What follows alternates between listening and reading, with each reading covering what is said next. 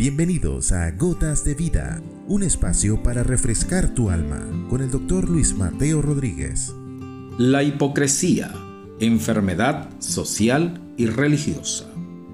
Capítulo 218. La acusación a los religiosos.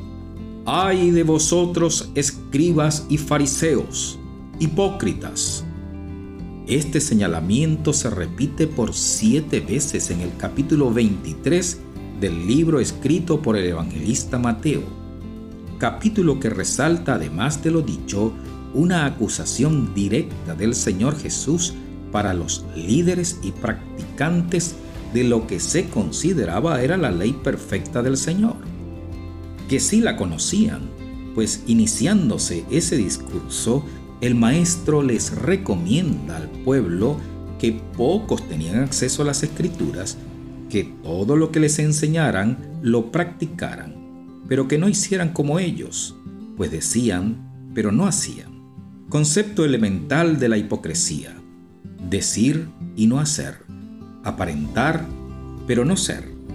Es bueno resaltar aquí que su actuación no invalidaba en absoluto la palabra de Dios o su ley sino que los hacía altamente responsables y hasta abominables ante Dios cuando sus motivaciones no eran puras y por sus intereses tergiversaban el comportamiento viviendo en la apariencia y no genuinamente.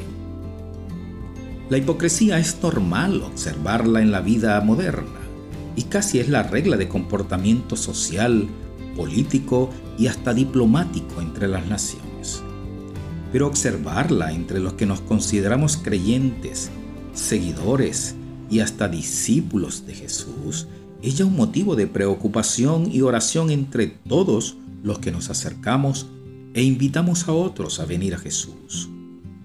El Señor nos enseñó que cuando se siembra la buena semilla, el enemigo viene en la noche o en la oscuridad y siembra otra semilla, que es tan parecida a la buena que es necesario dejar que crezca hasta el momento de dar fruto y cosecharla. Y entonces se separan la buena de la mala, una para el granero y otra para quemarla. Así también todos nuestros sistemas están contaminados y es muy posible observar estos comportamientos hipócritas en nuestras filas. Lo sabio es aprender a crecer entre la cizaña, pues tu fruto designa quién eres. La gota de vida para hoy es que nuestra mirada siempre, pero siempre, insisto, ha de estar puesta en el modelo de Jesús y nunca en el modelo de los hombres. Es bueno aprender a imitar el buen ejemplo y la fe de los hombres entregados al Señor pero nunca seguir su mal ejemplo como regla de vida. Dice la escritura, puesto los ojos en Jesús, el autor y consumador de la fe, y que la palabra de Cristo more en abundancia en nuestro corazón. Señor y Padre de todos nosotros, bendice a tu pueblo, y que no seamos rebeldes a tu palabra, que sea ella quien nos muestra a Jesús como el ejemplo a seguir para ganar la vida y la vida eterna. Aparta de nuestras vidas toda sombra de hipocresía y engaño, y que sea tu verdad la que resalte en todos nuestros actos. En el nombre de Jesús. Amén.